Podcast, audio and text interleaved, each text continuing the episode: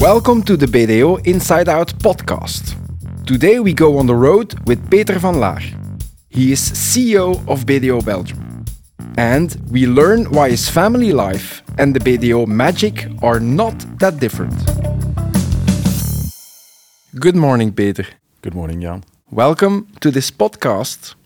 My first question What was your breakfast? I usually do not take that much of a breakfast. I did have a cup of coffee, which I take every morning. And then I read through the newspapers. I start doing the mail, uh, get into the car, and get to one of the offices. Yeah. You are our CEO. And I have to admit, Peter, I sometimes wonder what is the job of a CEO like? For me, it's kind of very vague. So it's a great opportunity to have you with us. Explain to us what does that entail being the CEO of BDO Belgium? You might think of it as trying to do as little as possible so that the total machinery of the company works as prescribed as it should be. I tend to think that if I do my job right, then I don't have to do anything at all. Mm-hmm. So it, it's actually thinking about how can we all together serve our clients, create new value propositions for the future, be innovative, be a good company to work for, uh, be kind to one another, to uphold professional standards, and so on and so on, without me saying anything at all or Yeah. doing anything at all. Now, in reality, there's a little bit of a difference between that ideal world and the world that we're living. So we continuously have to thrive, and that's probably the job of a CEO to actually achieve that ideal position. And that is to watch out and observe where can I push buttons, ask questions to people, stimulate people in order t- for them to grow into that ideal situation of a company so that it works as an, a very good oiled machine mm-hmm. that does the right things and the good things automatically. Yeah.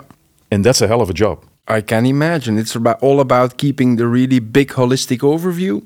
That's And- that's keeping the holistic overview. That is sometimes going down to very detailed level of mm-hmm. discussions. It is everything together. You have to be able to switch context very quickly because we have a large organization with a lot of people, with a lot of business practices, with a lot of teams, with a lot of value propositions.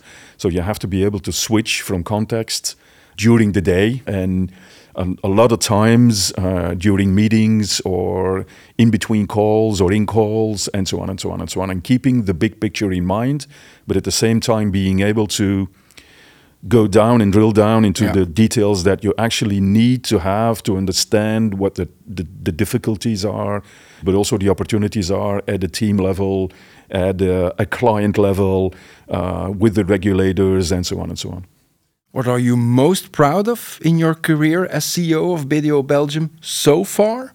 you, know most proud of is that we have grown the company uh, even tremendously over the last uh, so many years.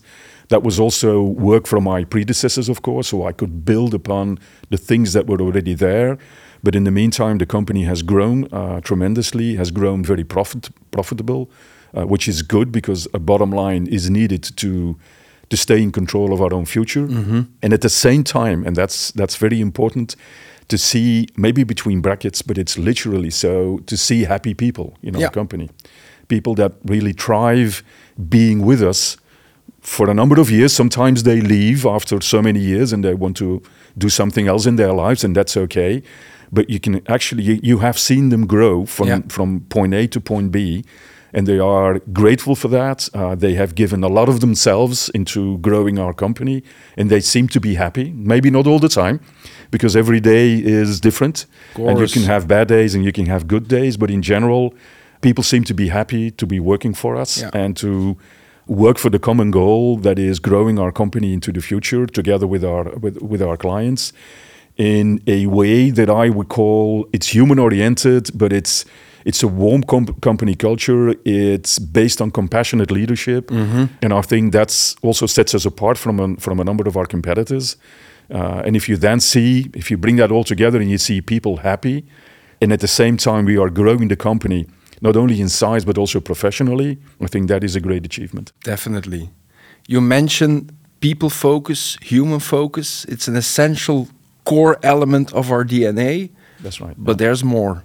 There's more in terms of you cannot be a company w- that is nice to work for, but not at the same time have a very high professional standards. Yeah. So you, you need to find a balance between these two, and that that's an interesting sort of challenge for all of us, for the leadership uh, of this company, but also for everybody within this company, and that's what I call compassionate leadership. Yeah. You need to be able to bring a hard message in a human fashion with respect to the other person. Yeah. Uh, and sometimes you have to say to one another, this is not good enough. And that, that, that, is, that is hard every day. It takes time, by the way. I've seen a lot of examples in other companies where people want to take very rapid decisions like uh, this is not going right okay let's quit or let's fire a number of people and get another bunch of people in we do not believe in that kind of way of doing business with one another. We try with patience, with support, with training. But if it doesn't work, you need to come to a conclusion. Of and that's also our professional duty. Yeah. At the other time, if it works, it's great then to see that we can have a warm, human oriented culture and at the same time work at a very high professional level. Definitely. The culture is there. Yeah. I admit I live it every day. But of course, culture is often very difficult to grasp. And my question would be how do we build this culture? How do we create this at BDO? And how do we keep it alive? Yeah, that's that's a little bit the mystery of uh, of the culture of a company. Uh, it is. I sometimes refer to it as the the painting on the wall and the the color of the wallpaper and the furniture and the things you can see but you cannot really describe. It's the the smell of the company. It's uh, it's the people that you meet, the way they they they talk to you. Uh, the accessibility of the people. It's a number of things. It's the way they handle difficult situations. Yeah. It is very intangible. So it all is a little bit into the heritage that we have. Yeah. It's the examples that we see day in, day out of the leadership, but also every other single employee, colleague in this company that knows how things are done in our company without actually very explicitly having a rule base Yeah. or a sort of a, a law book uh, that describes all that situations and how to handle these situations. It is very intangible, but at the same time, I think everybody understands and knows what he or she should do in certain situations to uphold these values and to work according to these beliefs. And that's that's the mystique uh, Yeah. or the magic of uh, of the DNA of a company. It is very hard to get there. It's a continuous effort, uh, at least of the leadership team, to to set an example uh, and to radiate this through the company. And it can also go wrong if we take the wrong turn Yeah. and if we decide, uh, you know, on a Blue Monday to say, well, we're going to be a little bit more rough now, or we have to speed up things, and then we start probably will start making mistakes, which would be very unfortunate because the, the cultural, the DNA of our company is worth. Uh, it's probably worth the most of what we have, Definitely, and that's yeah. everything that ties us together in this company, and that's worthwhile fighting for. Definitely. And also addressing one another if you see that people do not work according to these beliefs. Maybe they have a bad day, you know. It's just talk to one another and try to see whether we can circumvent these type of uh, issues before they actually spread out into the organization. That's why I keep on telling people, do not talk about some somebody else. Talk with Talk with else the person. you know, person to person and say, you know, pro- you probably have a bad day, but what you did there five minutes ago, you know, it didn't feel that right. Uh, and so if you if you can explicitly, with respect, address that to one another, I think that you you're quite a long way already in in propagating, in in believing that these values are really worthwhile. Definitely. Yeah. Could you maybe, Peter, give us an example where you noticed, you know, this is really our culture coming to life in a very specific day to day situation? I don't think you notice anymore, but I, on, at the same time, hope that you notice that if you enter a BDO office, there is somebody there with a smile. Definitely. There's somebody there behind the desk that is actually welcoming you into our office, into the world of BDO, welcoming you with a smile, making you feel at home, comfortable. Another example is uh, the dining out sessions, uh, for instance, that we do for our students uh, at the various universities in various university cities. And I try to join a couple of them every time we have the dining outs. And it's al- always wonderful to see these, uh, a lot of young people. It's, it's 40, 50, 60 people that having a, a great dinner, but at the same time having great conversations Yeah. with our colleagues uh, around the table. And then these colleagues uh, switch tables and I move along with them. And they are always surprised to get a lot of attention, not only from me, but also from the colleagues uh, Yeah. being present there and being very open and authentic in the way we talk about our life at BDO. Yeah. And then the last example is at the New Year's party, I was talking to a number of people that actually joined us from a bigger competitor. Mm-hmm. And they were quite amazed that they were welcomed with such a warm feeling into this BDO family.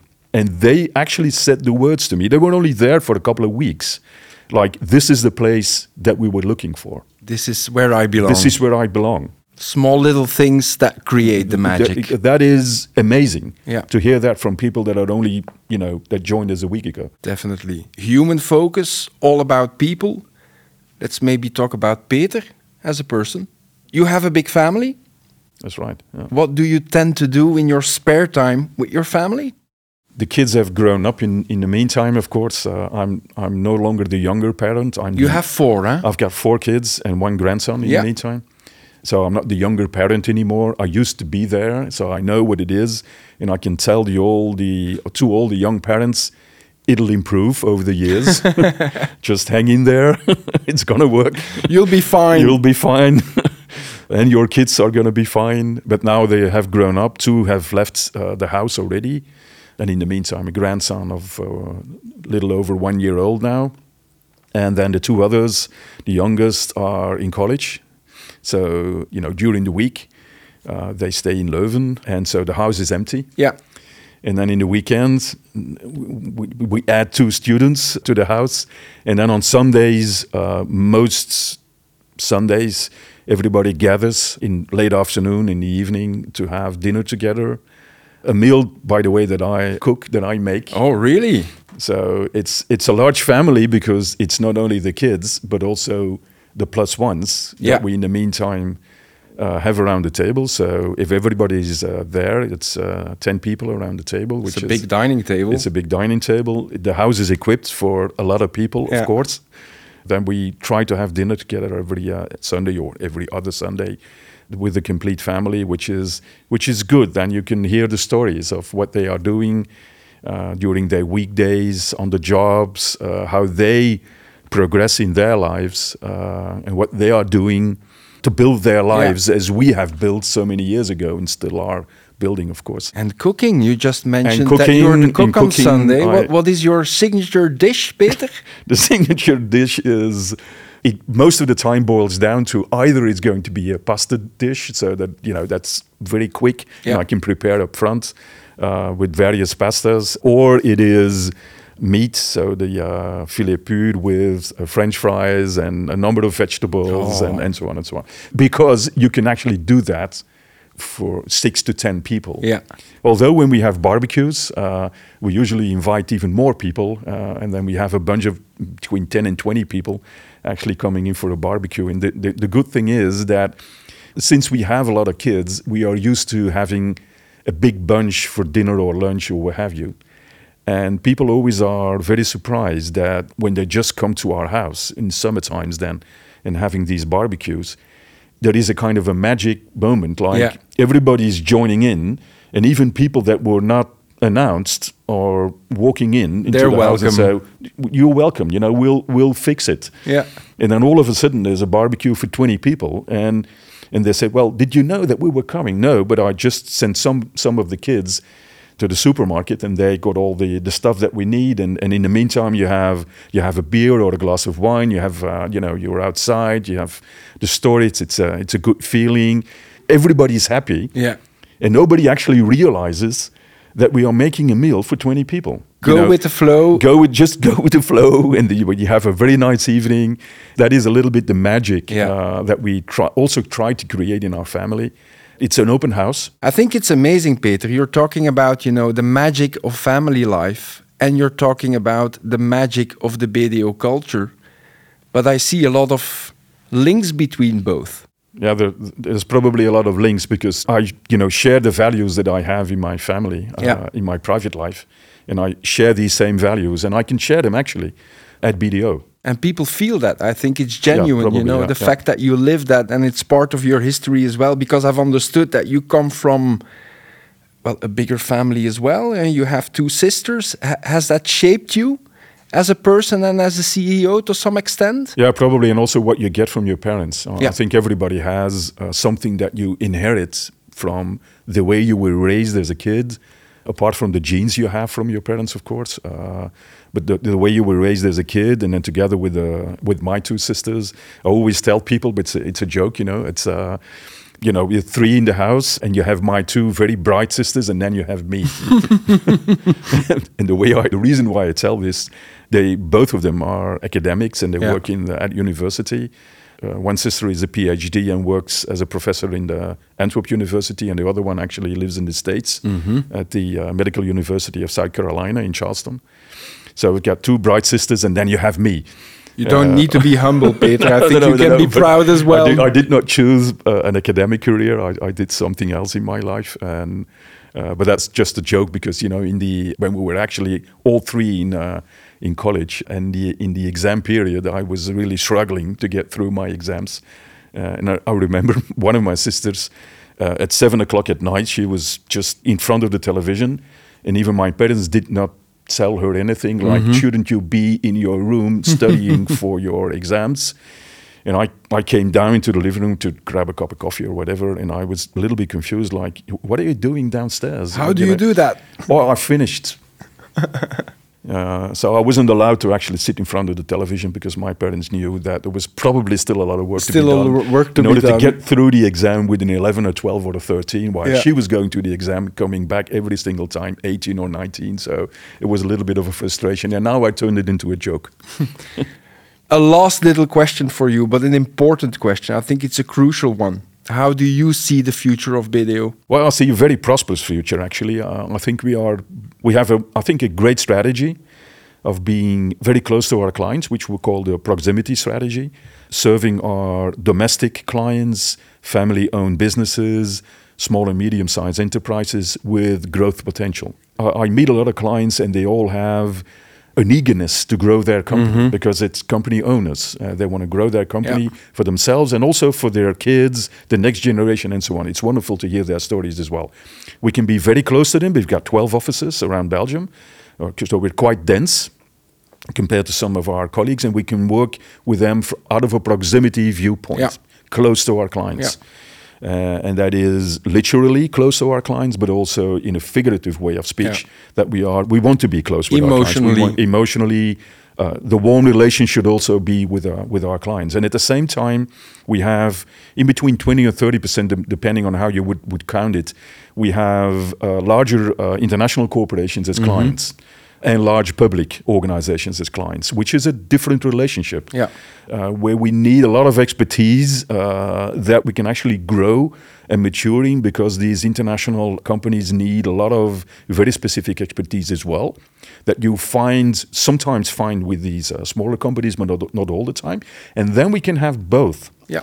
which is very interesting because one of you know a couple of these uh, local clients can grow into international companies and then we've got everything available for them to actually make them grow together with Yeah. us and I think that's because of the, the broad portfolio that we have in services. If you look at the advisory, but tax and legal, accounting and, and audit, we've got everything in house to actually help these companies grow into their either local or international future. And that, with the DNA we already talked about, Yeah. sets us apart from a lot of the competition, from the big competitors, but also from the local domestic competitors. By the way, lovely companies, all of them, but the mixture that we bring is unique to the clients and to, to the people that we serve. And also, of course, using the BDO network. uh, available in plus 160 countries uh, that actually works. We've got you know member firms that we, can rely on for these international journeys of our clients, and of course vice versa, because we get a lot of uh, business coming in from the network. And having that all together is going to deliver us a prosperous future. Uh, if you combine that with our innovative uh, way of doing things, or at least we try to be innovative, it's up the hill, uh, but we are making a lot of progress into embracing these new technologies, amongst them AI, in our day to day lives. It's going to take a while, but I think we are making the right steps into the right direction now. And this is a sort of a guarantee that this company is going to be around for many, many, many years and is going to grow on our own beliefs, with our Yeah. own strengths, into the future that we have chosen for, Definitely. And all of that infused with the magic of family. With the magic of family. That's right. That's why we call it also the BDO family. Thank you, Peter. Thank you for making it count for us. And I wish you a very lovely day. Thanks, Jan. Thank you for listening to BDO Inside Out. Do you want more information about working at BDO? Be sure to check our website. Would you like to get to know other colleagues even better? Then definitely listen to the next episodes.